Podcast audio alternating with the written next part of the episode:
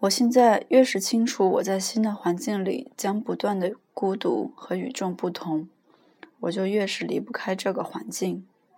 我确实不知道狂饮和吹牛究竟是否时时给我快乐，尽管我对饮酒从未这样习以为常，以致我不是每次都感觉到难堪的结局。一切都像一种强迫我做我必须做的事情，因为否则我根本不知道我该怎么办。我害怕长期的孤零零的一人。害怕我所感到自己老爱产生的许多突如其来的温柔的、害羞的、真挚的感情，害怕我频频产生的温柔的爱情念头。我最缺少的就是一个朋友。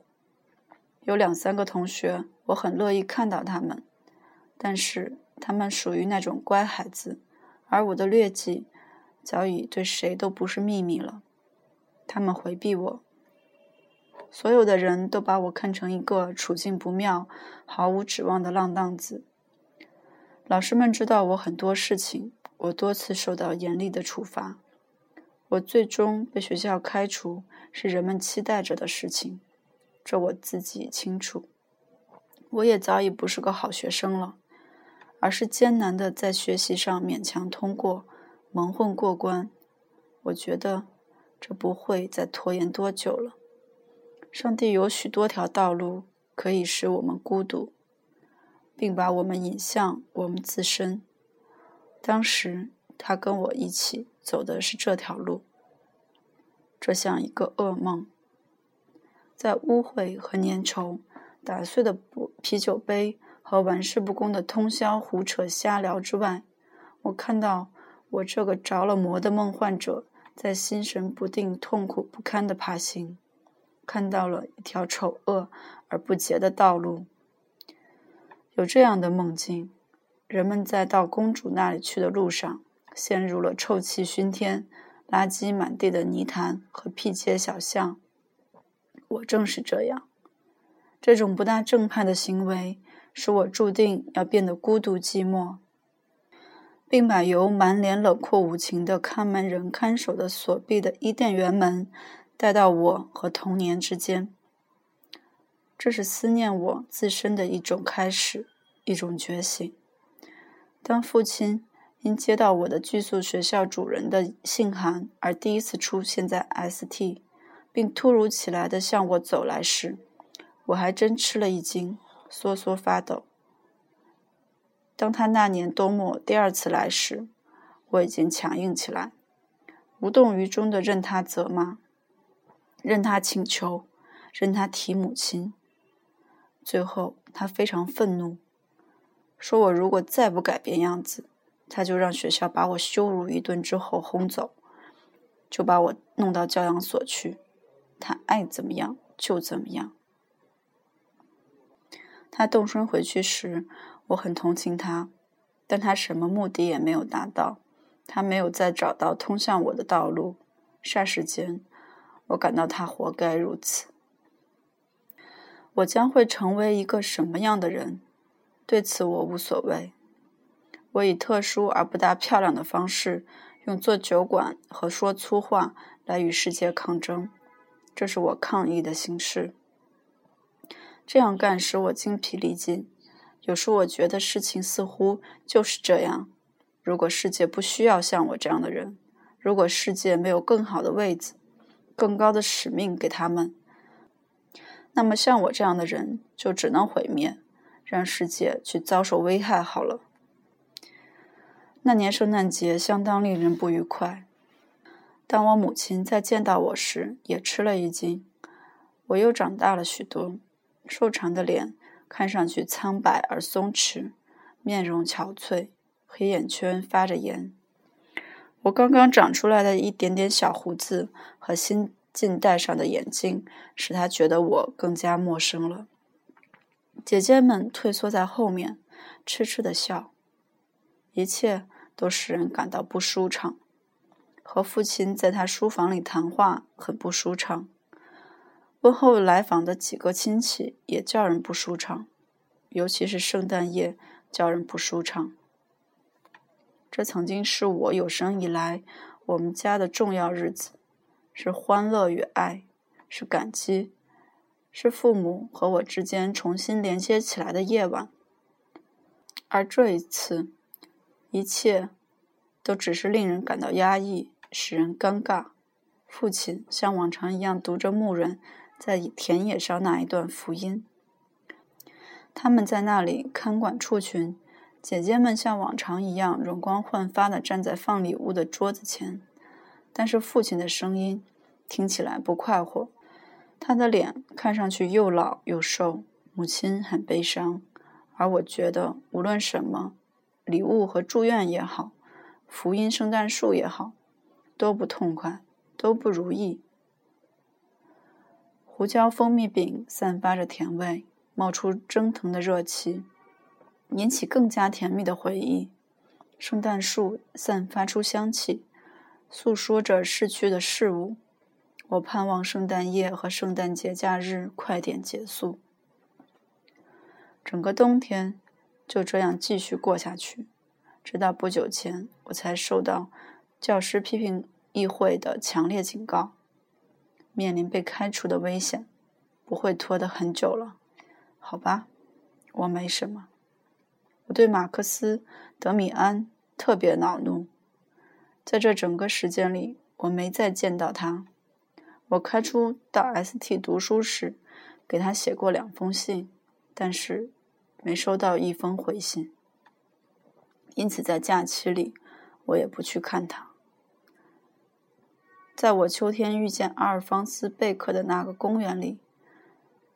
正当用荆棘灌木丛踩成的篱笆开始发绿，春天正在来临的时候，一个姑娘引起了我的注意。我曾一个人去散步，脑子里充满了讨厌的念头和担忧，因为我的身体变坏了。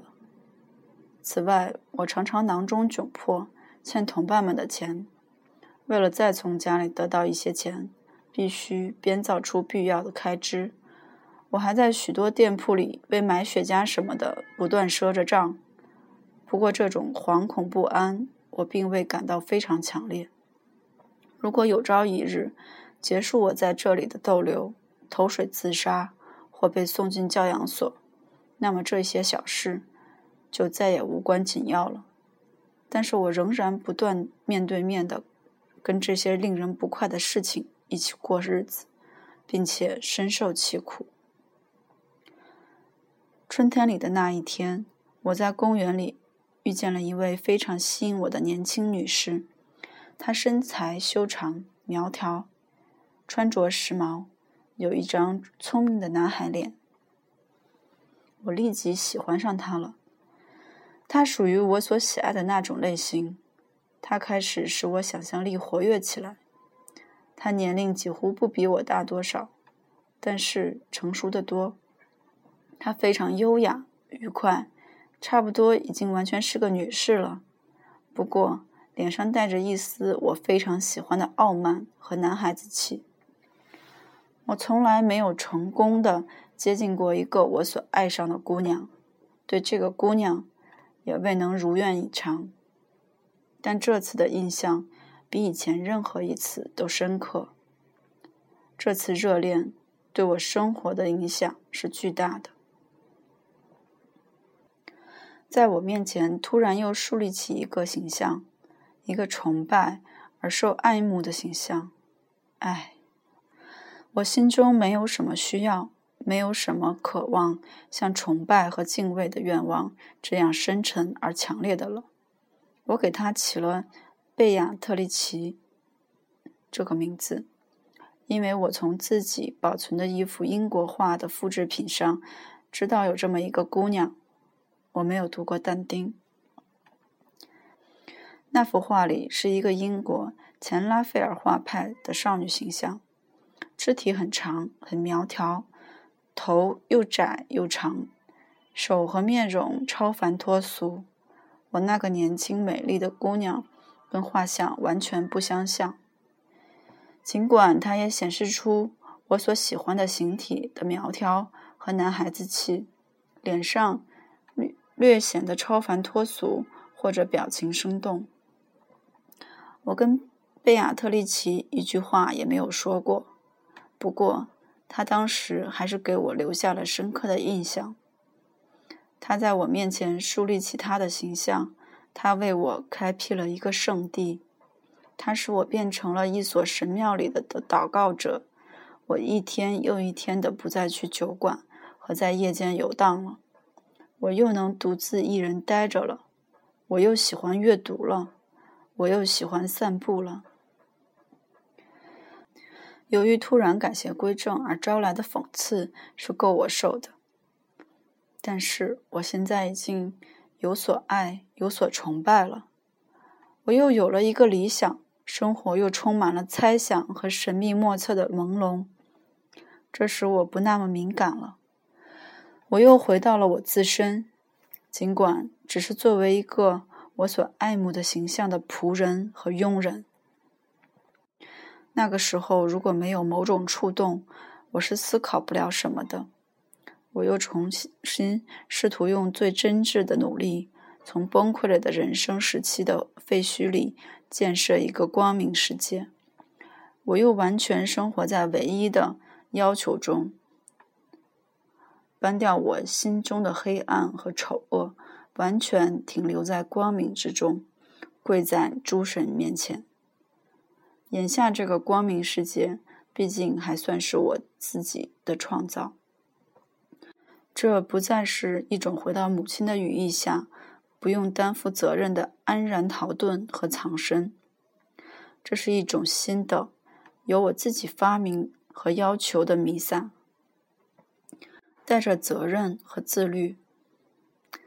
我深受其苦，并再三逃避的性，现在应当在这种神圣的火焰里进化为精神和虔诚了。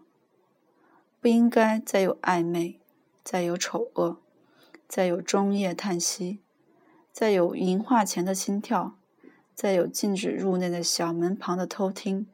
再有好色，我用贝亚特丽奇的形象建立起自己的圣坛，以取代那一切。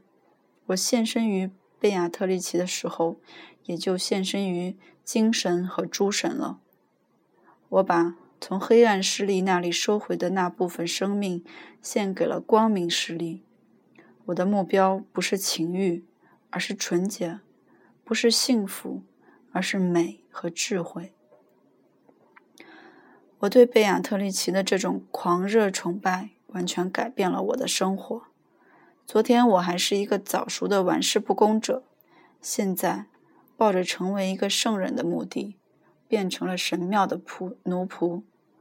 我不仅结束了已经习惯了的卑鄙生活，还试图改变一切，试图把纯洁、高尚和尊严赋予一切。在饮食、言论、服装上都想这样做。我开始早晨用冷水洗身。最初，我不得不艰难地强迫自己。我举止严肃庄重，穿着正派，走路放慢，更加庄严。旁观者看起来会觉得滑稽，在我内心，这纯粹是礼拜。在所有这些新训练中，我在其中寻找对我新思想的表达。有一个练习对我变得重要起来，我开始做起画来。这是因为我拥有的那张英国贝亚特丽奇画像不够像那个姑娘。我想试着把她给自己画出来，怀着全新的希望和喜悦。我在自己的房间里，我进来有了自己的房间，收集了漂亮的纸、颜料和笔，准备好调色板、玻璃杯、瓷盘、铅笔。我买来的精致的小管胶画颜料使我心醉神迷，其中有一种闪闪发光的氧化铬绿。我觉得还看见它第一次在白色小盘子里闪亮了一下。我小心翼翼地开始画起来。画脸很难，我想先画别的东西试一试。我画图案、花朵和想象出来的小风景。小教堂旁边，一棵树，一座钟，有柏树的罗马式桥。有时，我完全沉浸在这种毫不费力的事情中，像一个得到一盒颜料的小孩那样高兴。我终于开始画贝亚特里奇。几张画完全画坏了，被搁在了一边。我越是想试图。想象我有时在街上遇见的姑娘的脸，就越是做不到。最后，我放弃了这个打算，干脆从已经开了头的画里，从颜料和笔中自动产生的想象和引导画起一张脸来。这张画出来的脸，是一张梦里见过的脸。对这幅画，我没什么不满意。可我还是立即实验下去，每画完一张新的形象，就更清晰一点，更更接近那个类型，尽管根本没有接近实际。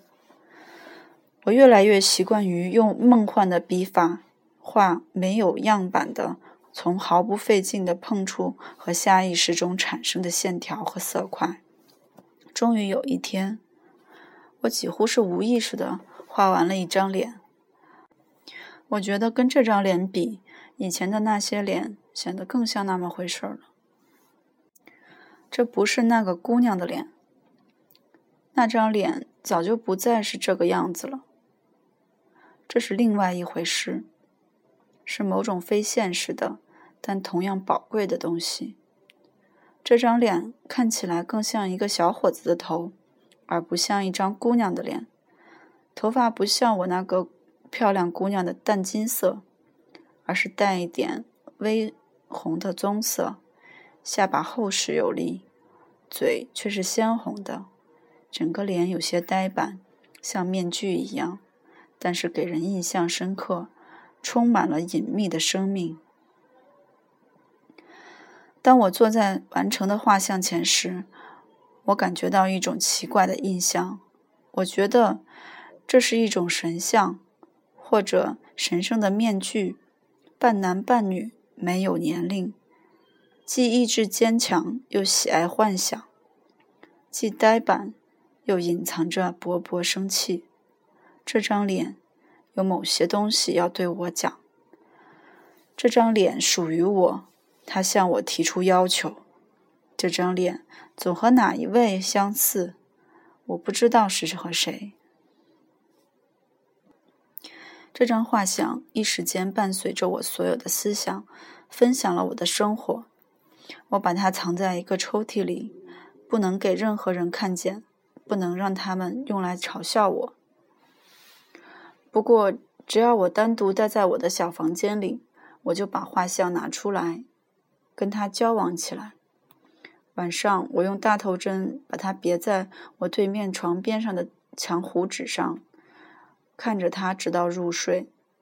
早晨，我的第一道目光又落在他上面。就在那个时候，我又开始做许多梦。我童年时一贯这样。我觉得我已经多年没有做梦了。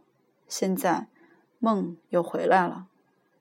一种崭新的形象，其中常常出现的是画出来的肖像。